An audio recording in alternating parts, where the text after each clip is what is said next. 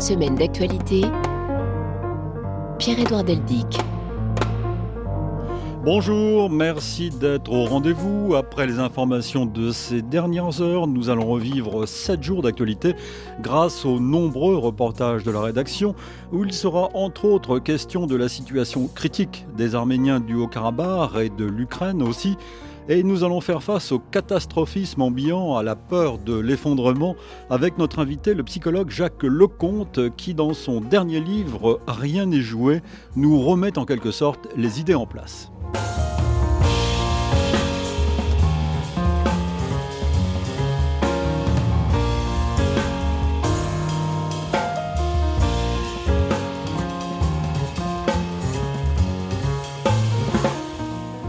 Bonjour Jacques Lecomte. Bonjour. Merci donc de nous remettre les idées en place, comme je viens de, le dire.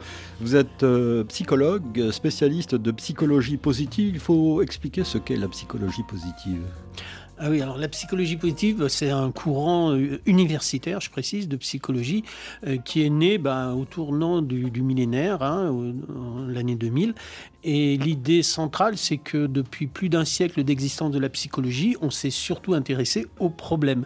Et ce qui, était, ce qui est légitime, parce que c'est important d'essayer de comprendre pourquoi des gens souffrent psychiquement et d'essayer d'atténuer ces souffrances. Maintenant, le problème, c'est qu'au fil des ans et au fil des décennies, eh bien, c'est devenu un peu une sorte de mono-orientation hein, sur les problèmes et résoudre des problèmes. Et du coup, ont été mis de côté des tas d'aspects euh, l'optimisme, le bonheur, euh, la motivation, la coopération, l'empathie, enfin toutes sortes de, mécanismes plutôt positifs. Mhm. Et euh, la psychologie positive vise donc à étudier ces aspects-là, ce qui ne veut pas dire nier les autres. Il ne s'agit pas de bisounours. Ah, il ne s'agit pas du tout de bisounours. C'est d'ailleurs, c'est vraiment une discipline universitaire. Hein. ça se traite dans des labos, dans des, dans des laboratoires de psychologie. Et alors, ça essaie d'étudier, si vous voulez, l'être humain euh, sous trois niveaux, euh, ce qu'on appelle le développement optimal de l'individu, des groupes et des institutions. Donc au niveau de l'individu, mais aussi au niveau relationnel, euh, l'amour, par exemple, l'amitié font partie des travaux de psychologie positive. Et puis au niveau institutionnel, en quoi, par exemple, ça peut avoir des effets dans l'éducation, dans la justice, dans les politiques d'environnement, dans l'entreprise. Hmm. Et vous mettez en avant, euh, Jacques Lecomte, euh, le, concept d'optiréalisme. Là aussi, ça mérite un, mot d'explication. Ah oui. alors ça, c'est un mot que j'ai inventé il y a, peut-être une dizaine d'années. Euh, c'est parti d'un constat tout bête qui est que je voyais des gens qui, qui, disaient en quelque sorte, et ça se répandait pas mal, bon, les vrais réalistes, c'est les pessimistes, parce que devant l'état de notre monde, on ne peut, si on est réaliste, qu'être pessimiste. Et des études euh, en sciences humaines montrent que, en fait, quand on a une orientation pessimiste face à l'existence, on a tendance, je dis bien c'est une tendance, c'est pas systématique, on a tendance plutôt à baisser les bras. Ben, si, si le monde va mal, si on peut rien faire, ben, on fait rien. Voilà. Alors que il y a une forme, euh, alors il y a une forme d'optimisme qui est dangereuse, c'est de croire que les choses vont aller bien, euh, tranquille. Forcément. voilà, ça va aller mieux, ne vous inquiétez pas, tout va aller bien. Ça, c'est vraiment, oui, c'est une vision bisounours que je ne partage pas du tout. Maintenant, ce que j'appelle l'optiréalisme, eh bien, c'est une forme d'optimisme réaliste, c'est-à-dire qui prend compte des difficultés, mais qui, à partir de ces difficultés, essaye de trouver des solutions. il y a beaucoup de recherches euh, en sciences humaines et aussi en sciences de l'environnement, en sciences sociales, qui montrent qu'il il y a des problèmes et il y a des solutions possibles. Et ce que je trouve intéressant, c'est de s'appuyer sur ces connaissances pour essayer de les multiplier. Et c'est ça que je considère que l'optiréalisme n'est pas un optimisme de l'attente béate, c'est un optimisme de l'engagement actif. Alors Jacques Lecomte, euh, je disais que vous alliez nous remettre les idées en place parce que votre livre qui s'intitule Rien n'est joué part en guerre contre les théories de l'effondrement. Et hum, le sous-titre de cet ouvrage est celui-ci, La science contre les théories de, de l'effondrement. On va l'évoquer dans cette émission. Et vous commencez ce livre de la façon suivante. Vous écrivez ceci.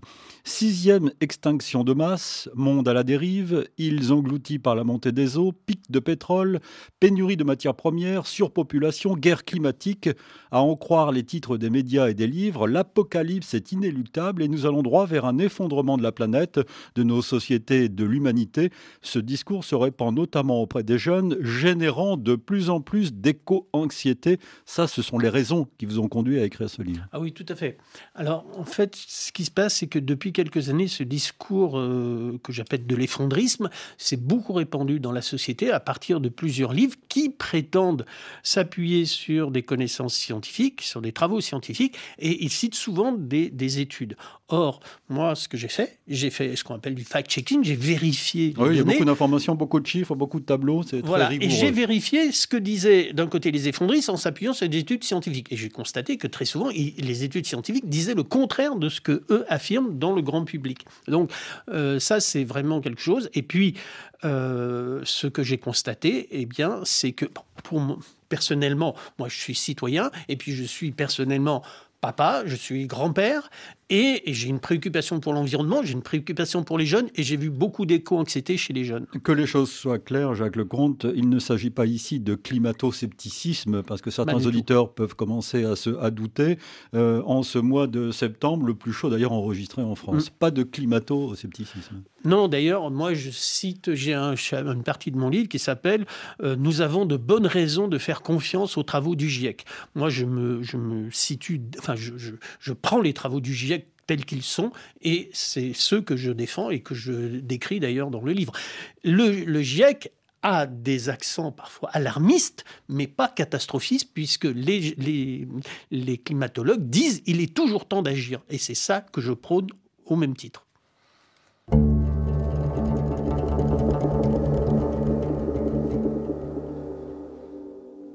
Commençons notre voyage, Jacques Lecomte, et partons pour le Maroc. Après les pleurs du tremblement de terre dans la région de Marrakech le 8 septembre dernier, la joie des amateurs de football. Maintenant, le pays va en effet organiser la Cannes dans deux ans, 2025. Correspondance de Victor Moria. La saison 2022-2023 a été une réussite pour le Maroc. En décembre, les Lions de l'Atlas sont devenus la première équipe africaine et arabe à atteindre les demi-finales de Coupe du Monde. En février, le Royaume a accueilli la prestigieuse Coupe du Monde des clubs. En mars, ce sont les quintuples champions du monde brésiliens qui sont venus disputer un match amical.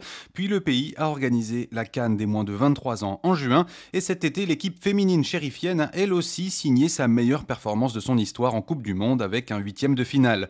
Entre-temps, le Maroc avait déposé sa candidature candidature à l'organisation de la Coupe du Monde 2030 avec l'Espagne et le Portugal. Une année bien remplie donc pour le football marocain qui, au dire de ses dirigeants, a changé de dimension.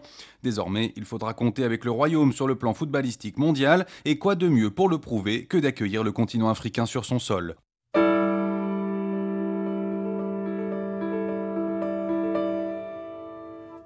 Jacques Lecomte, Emmanuel Macron a présenté lundi la planification écologique du gouvernement, c'est-à-dire l'ensemble des mesures à prendre pour parvenir à remplir l'objectif de moins 55% d'émissions de gaz à effet de serre en France d'ici 2030 par rapport à 1990. Simon Rosé. On attendait des tableaux avec plein de chiffres qui indiquent précisément combien décarboner chaque secteur et comment le faire. Il faudra patienter. Cette planification écologique, la feuille de route de la transformation de la France, est en fait un cadre qui fixe des objectifs généraux secteur par secteur. Mais sur la manière de les atteindre, tout cela est renvoyé à des textes ultérieurs comme la programmation pluriannuelle de l'énergie attendue le mois prochain.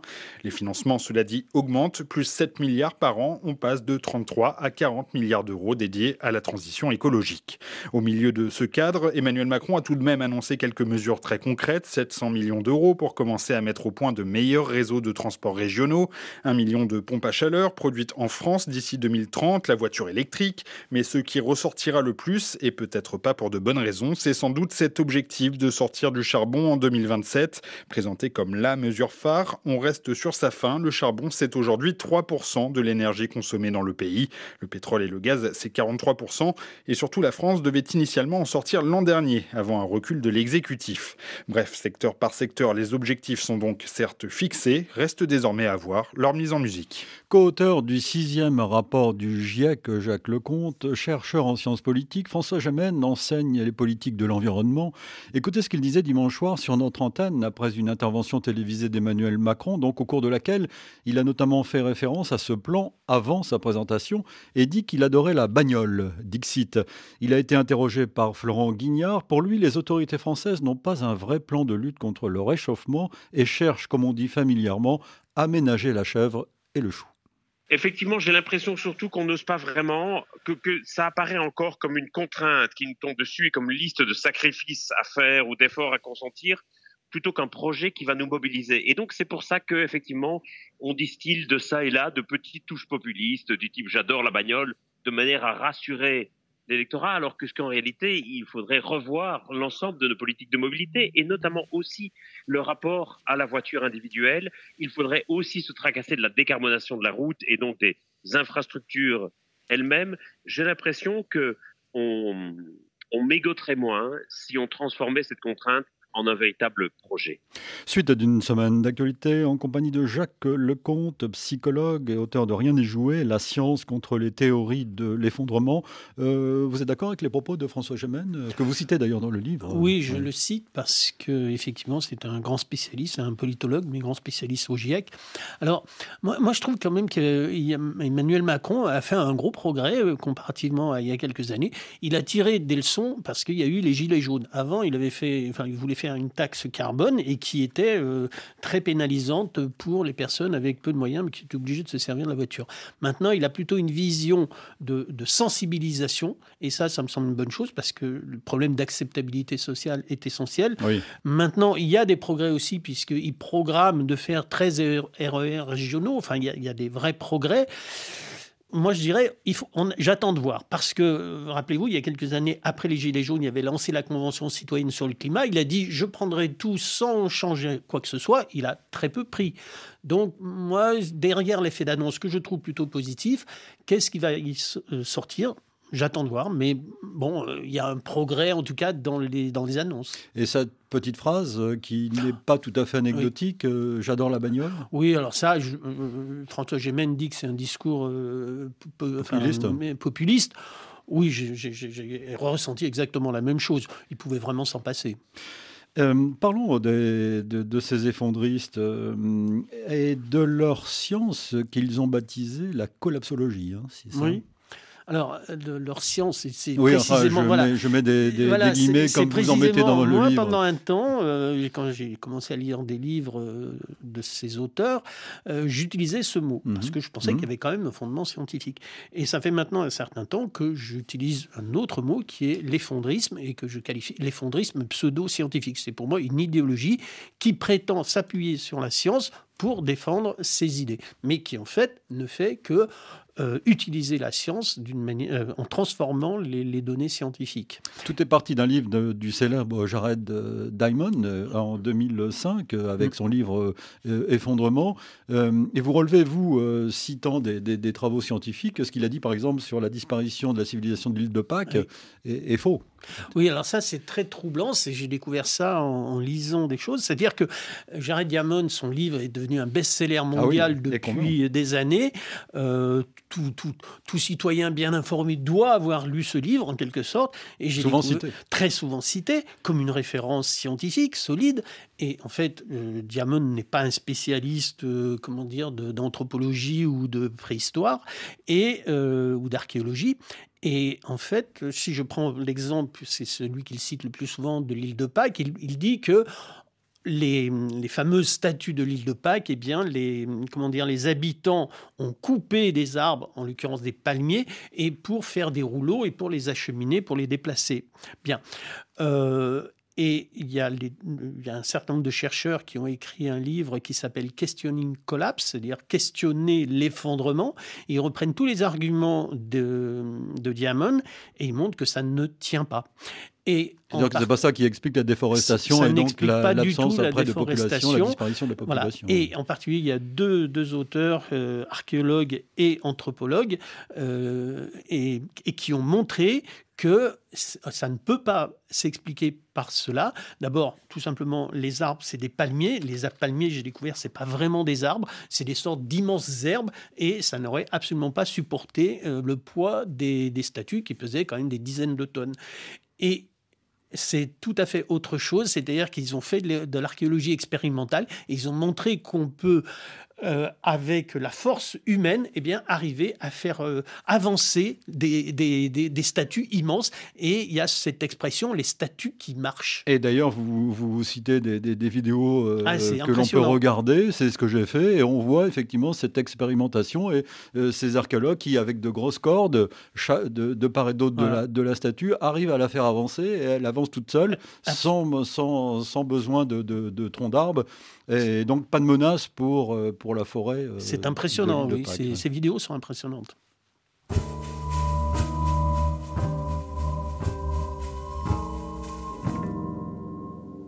Sept jours dans le monde. Et partons pour le Caucase. Maintenant, Jacques Lecomte, plus de 60 000 réfugiés au moins sont arrivés en Arménie depuis dimanche et l'ouverture du corridor de Lachin. Les réfugiés arrivent en masse dans la petite ville de Goris, notamment où il faut les loger ou les acheminer vers d'autres destinations. Un casse-tête logistique et humanitaire pour les autorités et pour la population locale qui se mobilise tout entière pour venir en aide aux réfugiés. Reportage à Goris de notre envoyé spécial, Daniel Vallot. Je suis venu pour les gens du Karabakh. Nous savons qu'ils ont faim, qu'ils ont soif, et nous voulons les aider. Avec ses copains, Aïk vient tous les jours aider les réfugiés du Karabakh qui ne cessent d'affluer sur la place principale de la petite ville. Il faut les nourrir, les réconforter, mais aussi les loger, et c'est à cela que s'affaire cette jeune commerçante, téléphone à la main.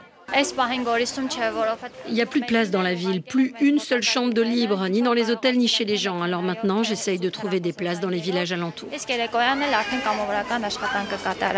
Depuis dimanche, c'est toute la ville de Goris qui se mobilise pour aider les réfugiés du Karabakh. Mais l'on trouve ici également des Arméniens venus d'ailleurs pour donner un coup de main.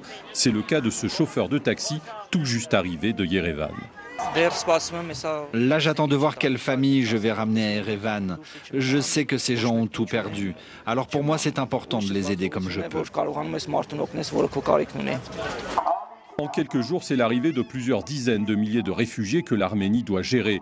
Un défi humanitaire et logistique majeur dans un pays qui peine déjà à loger décemment ses propres habitants.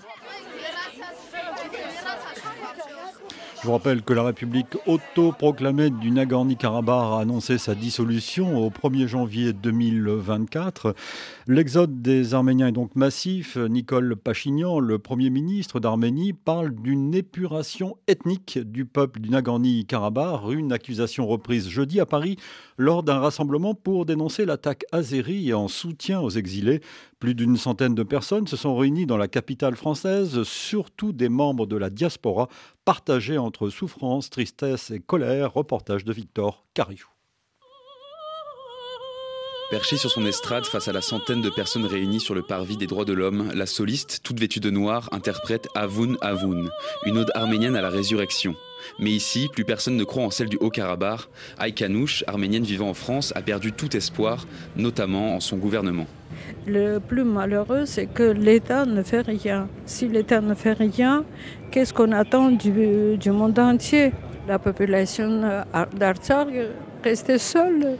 Cette solitude est d'autant plus marquée que quelques heures seulement avant le rassemblement, une annonce a douché toutes les attentes. Les autorités du Haut-Karabakh ont décrété la fin pure et simple de la République autoproclamée. Alors ici, au Trocadéro, la tristesse glisse facilement vers de la colère. Lara Stamboustian, française née à Erevan, laisse exploser sa rage contre l'Azerbaïdjan, mais aussi contre l'Union européenne, la France en particulier. Il y a eu un blocus pendant dix mois, depuis 12 décembre. Et nous, on est restés silencieux. On a continué à acheter le gaz, le gaz qui sent le sang des Arméniens. J'ai honte pour la France. En cause, un accord gazier conclu entre l'Union européenne et Bakou en 2022 qui sonne ce soir sur le parvis des droits de l'homme comme une hérésie aux yeux des manifestants.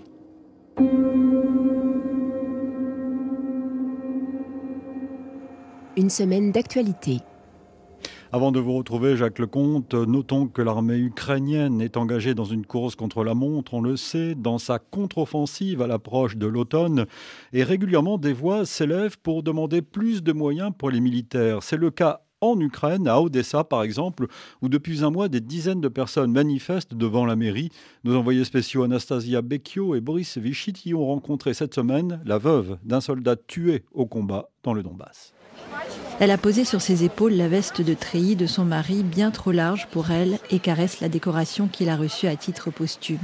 Les yeux baignés de larmes, Anna Fradkina tient entre ses mains un grand portrait de Roman, 35 ans, tout sourire sur fond de drapeau ukrainien. Il a été tué lors d'un assaut dans la région de Donetsk, trois mois et demi après s'être engagé volontairement. Beaucoup ont été tués dans cet assaut. En face, ils étaient bien plus nombreux. Ils étaient environ 200. Les nôtres ont fini par les chasser et à reprendre la localité. Mais à quel prix? En dépit de la douleur, Anna tient à venir manifester aussi souvent qu'elle le peut devant la mairie d'Odessa. Je veux qu'ils voient bon sang quels hommes on a perdus pendant que leurs fils se prélassent dans des restaurants chics. Je veux que l'argent public aille à nos gars qui sont là-bas, qui dorment dans les tranchées. Ils ont besoin de tout, des drones au garrot. Ça n'est pas juste que certains roulent dans de belles voitures et dînent dans des restaurants très chics alors que d'autres, du fin fond de leurs tranchées, ne sont même pas en mesure de tirer faute de munitions. Ça ne doit pas se passer comme ça. Anna garde le contact avec des soldats de l'unité de son défunt mari. Il n'en reste plus beaucoup, soupire-t-elle, mais récemment plusieurs amis de Roman ont décidé de s'engager à leur tour. Avant de vous retrouver, Jacques Lecomte, partons pour les États-Unis. C'est du jamais vu, au moins peut-être depuis Roosevelt, un président américain sur un piquet de, grève. Joe Biden l'a fait près de Détroit, dans le Michigan, pour soutenir les travailleurs du secteur automobile. À Washington, Guillaume Noda. Il est arrivé à la mi-journée en pull camionneur et coiffé d'une casquette noire du syndicat des travailleurs unis de l'automobile. Et en prenant le mégaphone pour quelques instants, c'est à eux qu'il s'adresse.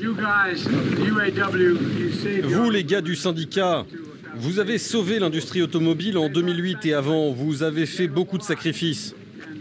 Vous avez abandonné beaucoup de choses quand les entreprises avaient des problèmes.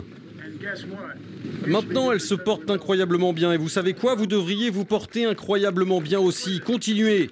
Vous méritez l'augmentation importante dont vous avez besoin et d'autres avantages. Reprenons ce que nous avons perdu, d'accord Et Joe Biden de préciser qu'il soutient la demande d'augmentation salariale de 40% sur 4 ans. À ses côtés, le président du syndicat, Sean Fain, apprécie le soutien présidentiel. Merci d'être venu, monsieur le président, et d'être à nos côtés pour combattre dans le moment clé de notre génération.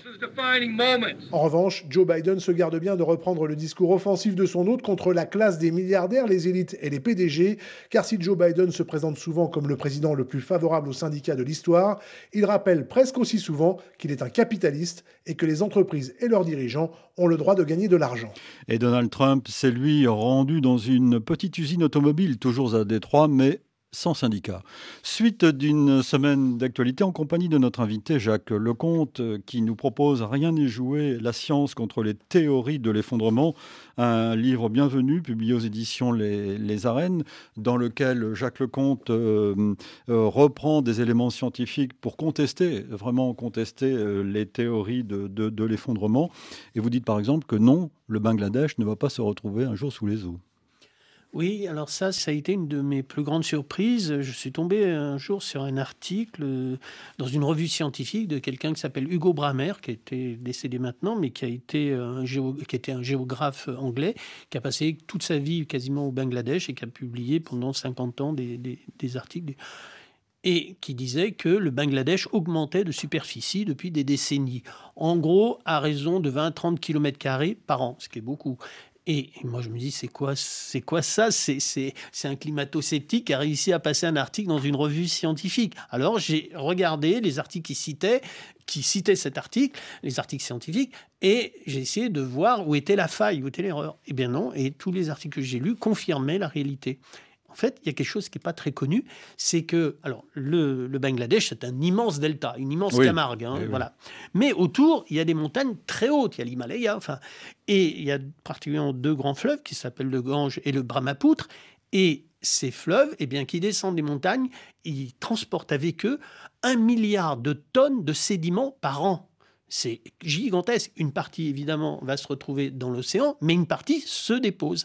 Ça, c'est la, réalité du côté géologique. Et puis, il y a une réalité humaine, c'est que les habitants ne sont pas des gens complètement impuissants, ils agissent et ils sont conscience de la réalité de la montée des eaux liées au réchauffement climatique, qui est une réalité incontestable.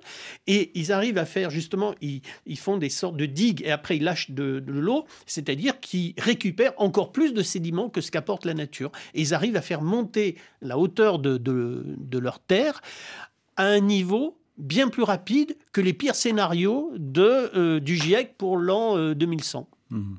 Et vous parlez aussi, vous analysez aussi la, fameuse sixième extinction de masse euh, promise entre guillemets par les collapsologues. Et vous, vous, vous dites que parler de sixième extinction de masse est inexact et dangereux même pour la biodiversité. Oui, alors là aussi, alors d'abord, qu'est-ce qu'on appelle extinction de masse? C'est la disparition d'au moins 75% des espèces pendant un laps de temps géologiquement court.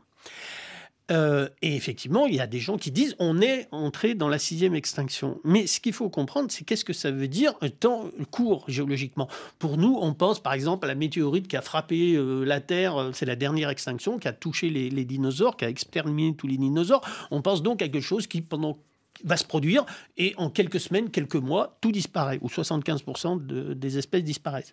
Mais c'est pas ça. Un temps géologiquement court, eh bien, les cinq premières extinctions, ça va de 160 000 ans à 29 millions d'années. Ça, c'est un temps géologiquement court. Et à l'heure actuelle, euh, il y a à peu près deux espèces qui disparaissent par an. ce qui est déjà trop? Ce qui est déjà trop. Alors mmh. là, moi, je, mmh. je, veux dire, je suis pas en train de dire c'est pas grave. Bien sûr. C'est grave, c'est dramatique, dramatique. Mais si on va à ce rythme-là, eh bien, on aura euh, l'extinction de pratiquement toutes les espèces d'ici 500 000 à 4 millions d'années. Donc, euh, ce discours, il est inexact, enfin, il correspond au temps géologiquement court, euh, mais, mais pas du tout dans l'image qu'on a d'une extinction rapide. Pourquoi c'est dangereux? Parce que si on accepte le principe que nous sommes rentrés dans la sixième extinction de masse, eh ben ça veut dire que ce processus va aller jusqu'au bout, même s'il prend 3 millions d'années. Non, il faut tout faire pour que on ne rentre pas dans une sixième extinction de masse. Et ça n'est pas joué, rien n'est joué, comme je le dis dans le titre de mon livre.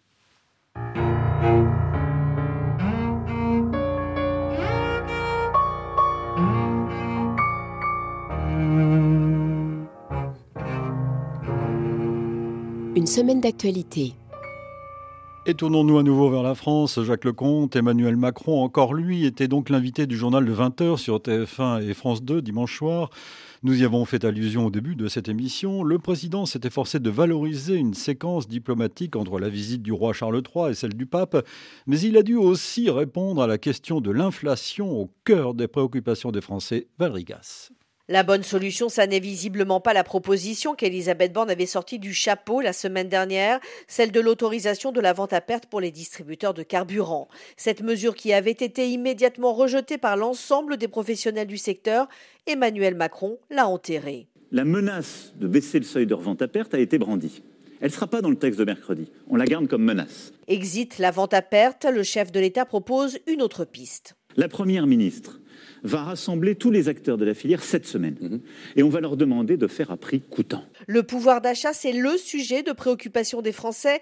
Et même si Emmanuel Macron a redit que le quoi qu'il en coûte était fini, il a promis de nouvelles aides. J'ai demandé au gouvernement, pour le budget qui arrive, bah, de continuer à accompagner les Françaises et les Français qui travaillent et qui ont besoin de rouler. 100 euros par véhicule et par an. Et pour lutter contre la hausse des prix de la nourriture, Emmanuel Macron met la pression sur les grands groupes de l'industrie agroalimentaire en leur demandant de respecter un accord sur la modération des marges.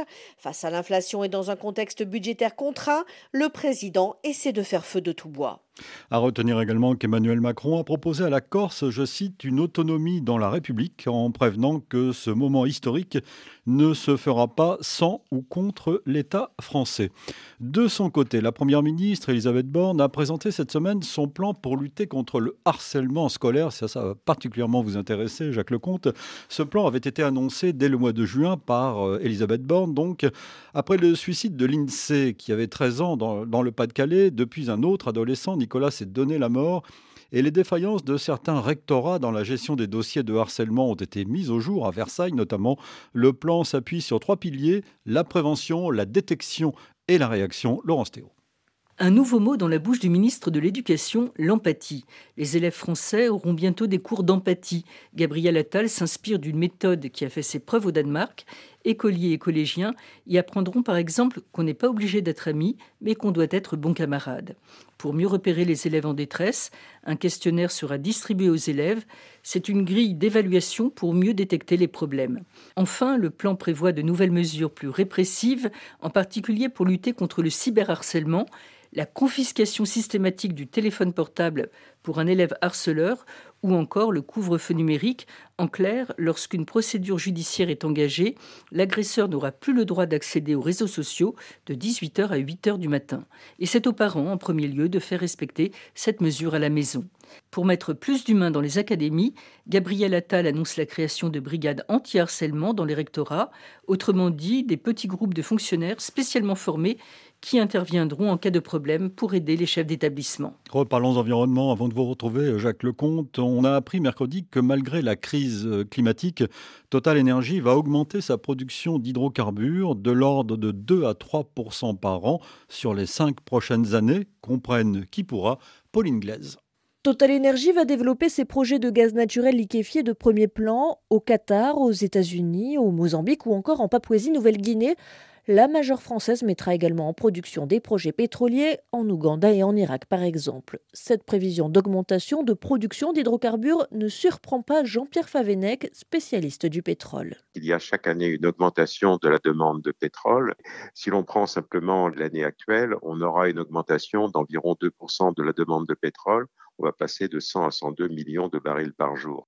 À cette réalité se heurte une autre, celle de l'impératif de réduire la dépendance aux fossiles pour limiter le réchauffement climatique. Louis-Maxence Delaporte, analyste énergie chez Reclaim Finance, regrette cette annonce. Quand on voit la stratégie euh, de Total Energy, elle n'est absolument pas alignée avec euh, un scénario 1,5 degré.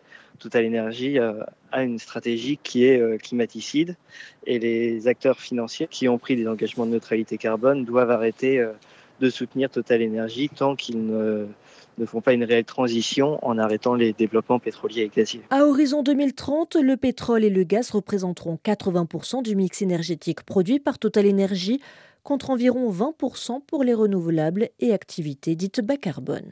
Vous écoutez Réfi, vous avez raison. Suite d'une semaine d'actualité en compagnie de notre invité Jacques Lecomte, psychologue qui vient d'écrire Rien n'est joué, la science contre les théories de l'effondrement. Euh, Jacques Lecomte, vous êtes, je le disais, nous le disions au début de l'émission, un spécialiste de psychologie positive. Et cette notion, cette décision de donner aux enfants des cours d'empathie, euh, un des moyens de lutter contre ce fléau qu'est le harcèlement scolaire, vous intéresse sans doute particulièrement. Oui, tout à fait. Parce que, évidemment, le, harcèlement, et tout à l'heure, vous citiez euh, deux élèves qui se sont suicidés ces derniers temps. Euh, il y en a d'autres, hélas. Et d'autres, bien sûr. Ça, ça fait un peu la une des journaux, mais malheureusement, il y en a d'autres. Et c'est effectivement euh, dramatique. Maintenant, effectivement, il y a des, programmes qui ont été élaborés dans d'autres pays, en particulier en Europe et notamment au Danemark, et qui sont maintenant importés en France et je crois beaucoup à la valeur de ces programmes parce qu'ils ont été testés et validés scientifiquement.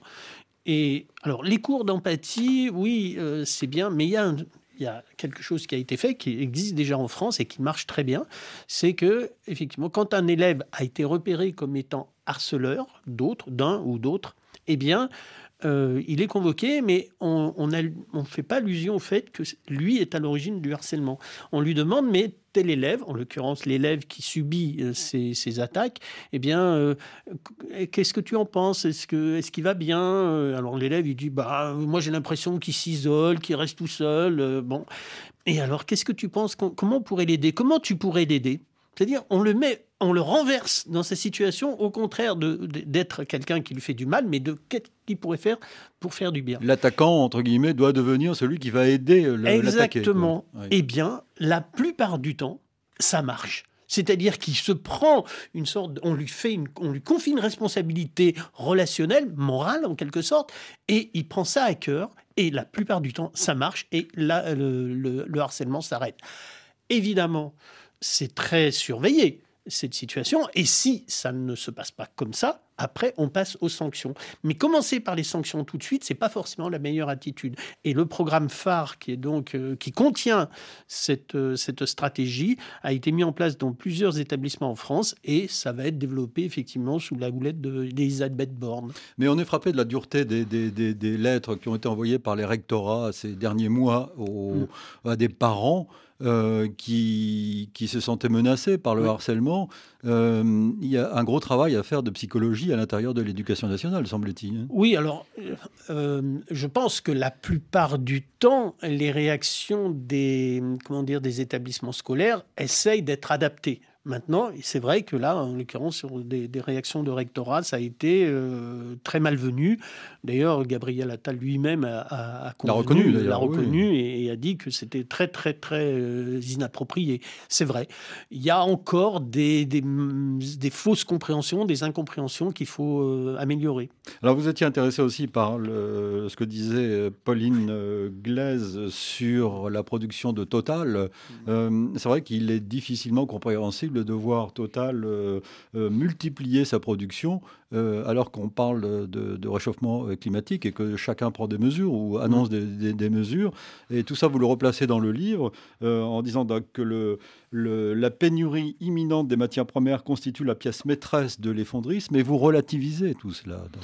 non seulement je relativise, mais je le conteste parce que, alors d'abord, Total, c'est un peu problématique parce qu'ils ont quand même un double discours depuis des années et puis un décalage entre la affirmations sur lesquelles ils veulent décarboner et puis euh, les actes, donc ce qui vient de se dire là. Bon. Euh, l'essentiel du discours effondriste, c'est de dire notre monde, et en particulier notre monde occidental, c'est très occidentalo-centré ce discours, notre monde va s'effondrer par pénurie imminente de matières premières, principalement le pétrole, mais pas seulement, aussi le charbon, le gaz, mmh et puis le cuivre, etc. Or, ça, c'est totalement inexact parce qu'il mélange tout. Il mélange deux choses qui sont les réserves et les ressources. Les ressources, c'est ce qu'on a dans la Terre. On ne sait pas, il y a des évaluations, mais on ne sait pas combien on a de cuivre, de manganèse, de pétrole. Les réserves, c'est les ressources qui sont connues et qui sont rentables, d'exploitation rentable. Bon. Et ça, c'est assez bien euh, établi. Mais plus un produit est demandé, plus on recherche et plus on en trouve. L'exemple du lithium. C'est le cas du pétrole aussi. Oui, c'est l'exemple. Mais actuellement, le meilleur exemple, c'est le lithium. Avant, on avait besoin de, lithium, enfin, ou peu besoin. On avait peu de réserves. Maintenant, on a besoin de beaucoup de lithium pour les batteries, pour la transition écologique, pour les voitures électriques. Eh bien, on en cherche et on en trouve. On a même trouvé en France. Hein. Oui, on a trouvé, il y a des mines en France et ça pose des problèmes écologiques, mhm. justement. Et donc, en fait, plus on exploite un produit, plus on en demande, plus on en trouve et plus il y en a. Donc, paradoxalement, euh, il n'y a pas de pénurie. Par exemple, sur le pétrole, à l'heure actuelle, les réserves connues, c'est 50 années devant nous sans compter ce qu'on peut trouver lorsqu'on en aura besoin d'eau. Et il faut noter que la production de, pétrole n'a jamais été aussi forte. En fait, il y a une demande considérable de pétrole aujourd'hui. Et hein. donc, le vrai problème, c'est pas la pénurie. On va pas s'arrêter parce qu'il va manquer. Le vrai problème, c'est l'abondance et il faut euh, le plus possible accélérer la transition, non pas en attendant va, qu'on va manquer, mais au contraire en décidant de laisser des millions et des millions de tonnes de produits tels que le charbon, le gaz, le pétrole dans le sol. C'est un choix politique.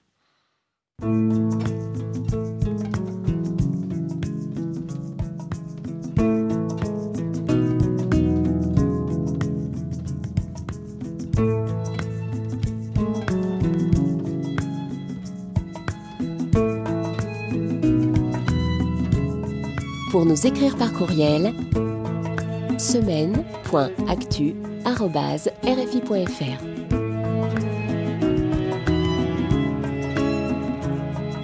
Notre adresse électronique, merci pour vos messages. Je salue quelques auditeurs fidèles, comme chaque samedi. Je salue aujourd'hui Faustin à Goma, Hassan qui est étudiant en droit des affaires à Montréal, Michel à Conakry. Bonjour à Mahamadou, Alpha Saïdou et Joseph à Bamako. Enfin, salutations à Alpha Idi à Conakry. Sa devise est ne pas nuire. Enfin, salut à Larry à Libreville.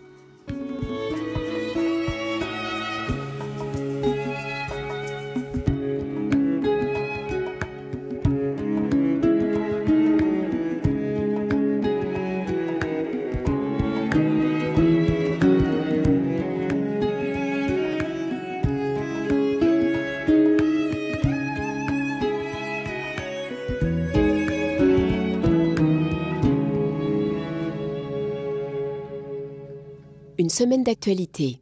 Jacques Lecomte, nous allons nous attarder un moment au Sahel, au Niger d'abord. L'ambassadeur de France, Sylvain Ité, a donc quitté le pays. Emmanuel Macron avait annoncé son départ imminent dimanche soir lors d'un entretien télévisé, celui dont on a parlé. Le diplomate et plusieurs membres de son équipe vivaient retranchés dans l'ambassade depuis le putsch de la fin juillet. Pierre Pinto, jeudi. L'ambassadeur de France, Sylvain Ité, a bien quitté le Niger avec six membres de son équipe. C'est donc la fin de plusieurs semaines de bras de fer entre Paris et la junte au pouvoir à Niamey. Les putschistes avaient déclaré l'ambassadeur de France persona non grata fin août. Depuis, Sylvain Ité vivait retranché avec ses collaborateurs dans une ambassade surveillée de très près par des militaires nigériens. Emmanuel Macron avait estimé le 15 septembre qu'il était pris en otage par les militaires au pouvoir qui empêchaient le ravitaillement de la représentation diplomatique française. Paris a finalement fait volte-face dimanche Emmanuel Macron avait indiqué que l'ambassadeur rentrerait en France dans les prochaines heures. Il avait aussi annoncé que les 1500 militaires français déployés à Niamey quitteraient le sol nigérien d'ici la fin de l'année. Un rapatriement qui, selon un communiqué de la junte publié hier, devra être établi dans un cadre négocié et d'un commun accord pour une meilleure efficacité. Fin de citation. Au Burkina Faso, notez une manifestation nocturne à Ouagadougou mardi en soutien au capitaine Ibrahim euh, Traoré. Des milliers de partisans du chef de la junte ont occupé plusieurs points de la capitale. Ce sont des rumeurs de déstabilisation du régime du capitaine qui sont à l'origine de cette mobilisation. Sidi Yansane.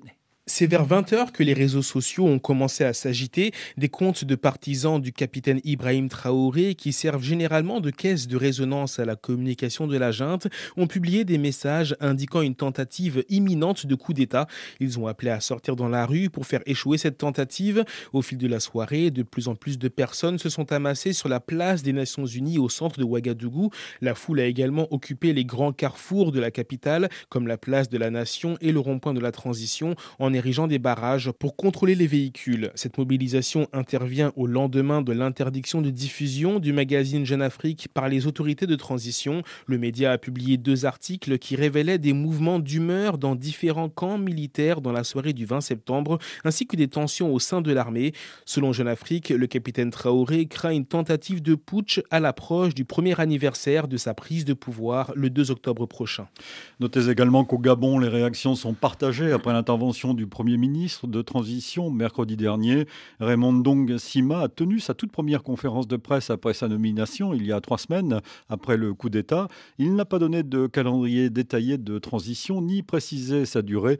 Il a toutefois annoncé un appel à la contribution nationale dès la semaine prochaine où chacun pourra faire des propositions sur le futur Gabon avant un dialogue national entre avril et juin. Notez aussi que les autorités de transition ont annoncé cette semaine le report de l'élection présidentielle au Mali.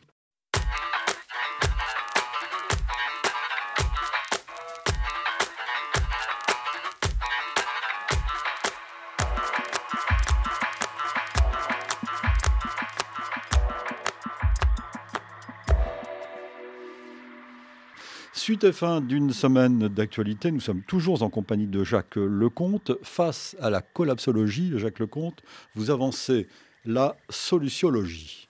Alors, explication, s'il vous plaît.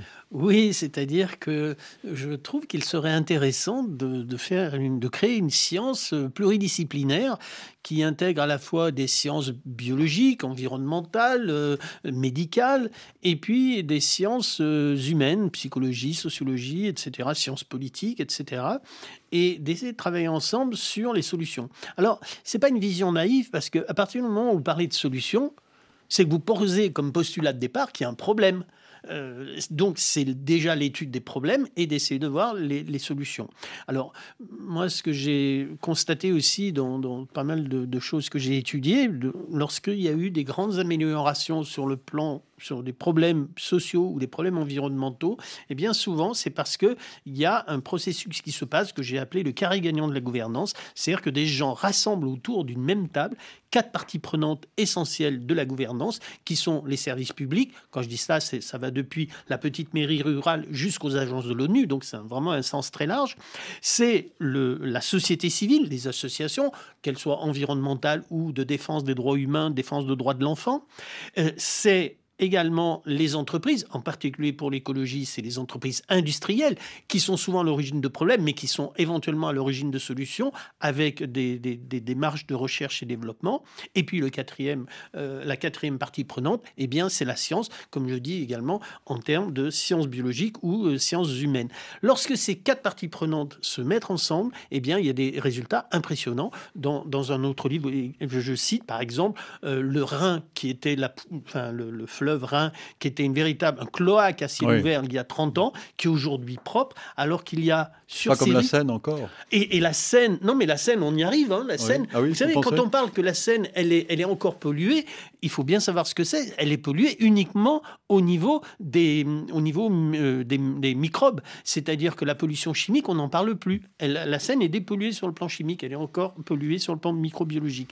Et, et bien là, en fait, c'est lorsque se mettent autour de la table ces quatre parties prenantes que des problèmes massifs peuvent être résolus. Jacques Lecomte, euh, dans cette émission, et c'est souvent une critique que l'on adresse aux journalistes, nous parlons souvent de, toujours, de mauvaises nouvelles, voire de nouvelles tragiques. On a été obligé de le faire encore cette euh, fois-ci. Euh, comment vous, le psychologue qui, qui, prône cette psychologie positive, qu'est-ce que ce psychologue peut nous dire à nous journalistes pour éviter d'assommer, comme nous le faisons hélas, souvent, les auditeurs avec de mauvaises nouvelles. Il faut les dire pourtant, ces mauvaises nouvelles. Oui, oui. Alors d'abord, euh, je vous remercie d'être là, de m'avoir invité, parce que ça donne effectivement, ça fait un peu euh, l'équilibre. Euh, bon. Je pense que je viens de parler du rapport entre problème et solution. Et je pense que les journalistes, ils ont un peu une tendance, enfin, fortement une tendance à s'arrêter sur les problèmes. Et c'est nécessaire. Vous savez ce que c'est un train à l'heure, un train qui arrive à l'heure C'est indispensable. C'est hein. intéressant. Il faut dire qu'il n'y a plus de train qui arrive à l'heure, mais le principe, c'est un train qui arrive à l'heure. On n'en parle pas, parce que c'est pas mm. intéressant. Mais c'est évidemment un rôle essentiel. les journalistes ont un rôle d'alerte sur les problèmes du monde, encore une fois, surtout en sociétaux ou environnementaux mais je pense que ça n'est pas suffisant. Il devrait aussi s'estimer avoir une autre mission qui est d'informer sur les solutions. En quelque sorte, marcher sur deux jambes et j'ai l'impression que le journalisme a tendance à être unijambiste et oublier qu'on peut aussi informer sur les solutions. Être lucide sur les problèmes, être intéressant sur les solutions. Parce que si vous ne donnez jamais de solution, ça donne l'impression qu'il n'y a rien qui se fait, c'est le désespoir et justement, ça peut créer de l'éco-anxiété. L'éco-anxiété sur base d'informations vraies, ça, je comprends. il y a des jeunes qui se suicident par éco-anxiété sur base d'informations fausses ou parcellaires. Hmm. Donc il faut essayer de faire la part des choses en quelque sorte. Ce que vous faites dans le livre d'ailleurs à propos des effets. C'est ce que j'essaye parce que dans le livre je ne nie pas les problèmes. Les, chapitres sur la biodiversité, sur le climat, je, dis qu'il y a des vrais problèmes. Et tout ne va pas mal dans le monde. Mais tout ne va pas mal dans le monde, absolument. Et comme je dis dans le titre, rien n'est joué. Merci Jacques Lecomte. Votre livre que je recommande et qui vient un point nommé s'intitule Rien n'est joué, donc il est publié aux éditions Les Arènes. Merci. Merci beaucoup de m'avoir invité. Une semaine d'actualité réalisée évidemment par Vanessa Rovensky. Nous vous donnons rendez-vous demain dimanche pour le magazine Idée cette fois et nous parlerons de la Seconde Guerre mondiale dont l'historien Olivier Vivorca, spécialiste français de la période, vient d'écrire une histoire totale. Il nous expliquera ce qu'est cette histoire totale. Demain donc dimanche dans Idée à 15h10 temps universel, 17h10 heure française. Bon week-end, bonne semaine. Dans un instant un nouveau journal sur RFI.